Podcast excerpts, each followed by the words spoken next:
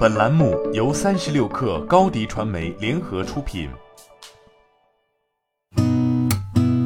八点一刻，听互联网圈的新鲜事儿。今天是二零二二年六月二十八号，星期二，早上好，我是金盛。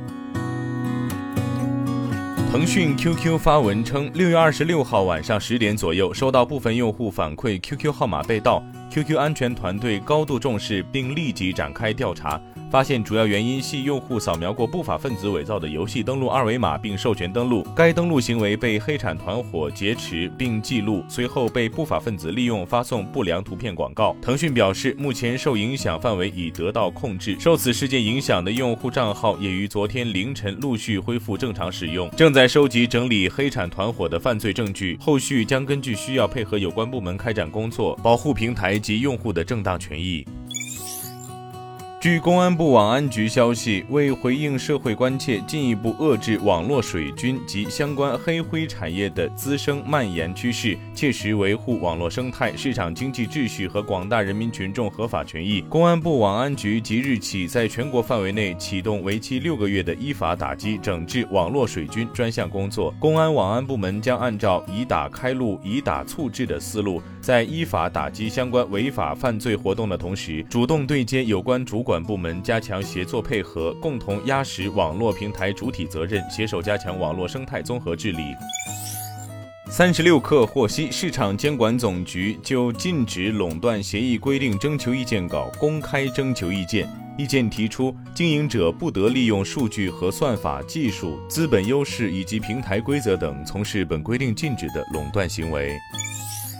国家统计局数据显示，一至五月份，全国规模以上工业企业实现利润总额三万四千四百一十点零亿元。同比增长百分之一点零，按可比口径计算，一至五月份规模以上工业企业中，国有控股企业实现利润总额一万一千五百八十三点七亿元，同比增长百分之九点八；股份制企业实现利润总额两万五千八百零二点五亿元，增长百分之七点八；外商及港澳台商投资企业实现利润总额七千八百四十五点三亿元，下降百分之十六点一；私营企业实现利润总额一万零七十点九亿元，下降百分之二点二。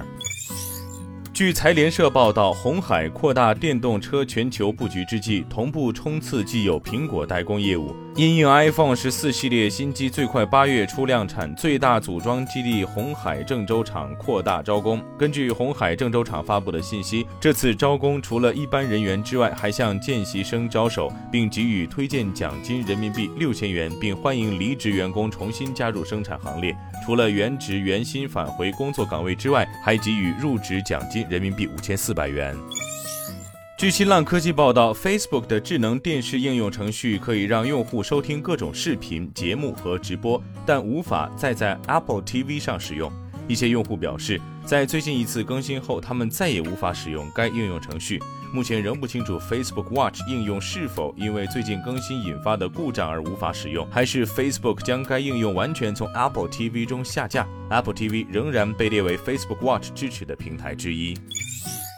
据凤凰网科技报道，美国联邦最高法院当地时间六月二十四号推翻罗素韦德案，女性堕胎权将不再受美国宪法保护。亚马逊、苹果、微软和摩根大通等公司宣布将通过他们的健康保险计划提供这些福利。多家科技、金融、服装、餐饮、娱乐业各家美国巨头公司也在周五宣布了报销政策。相关法律专家表示，越来越多的美国大公司表示，他们将为必须离开本国或本州进行堕胎的员工。支付旅行费用，但这些新政策可能会使企业面临诉讼甚至潜在的刑事责任。人今天咱们就先聊到这儿，我是金盛八点一刻，咱们明天见。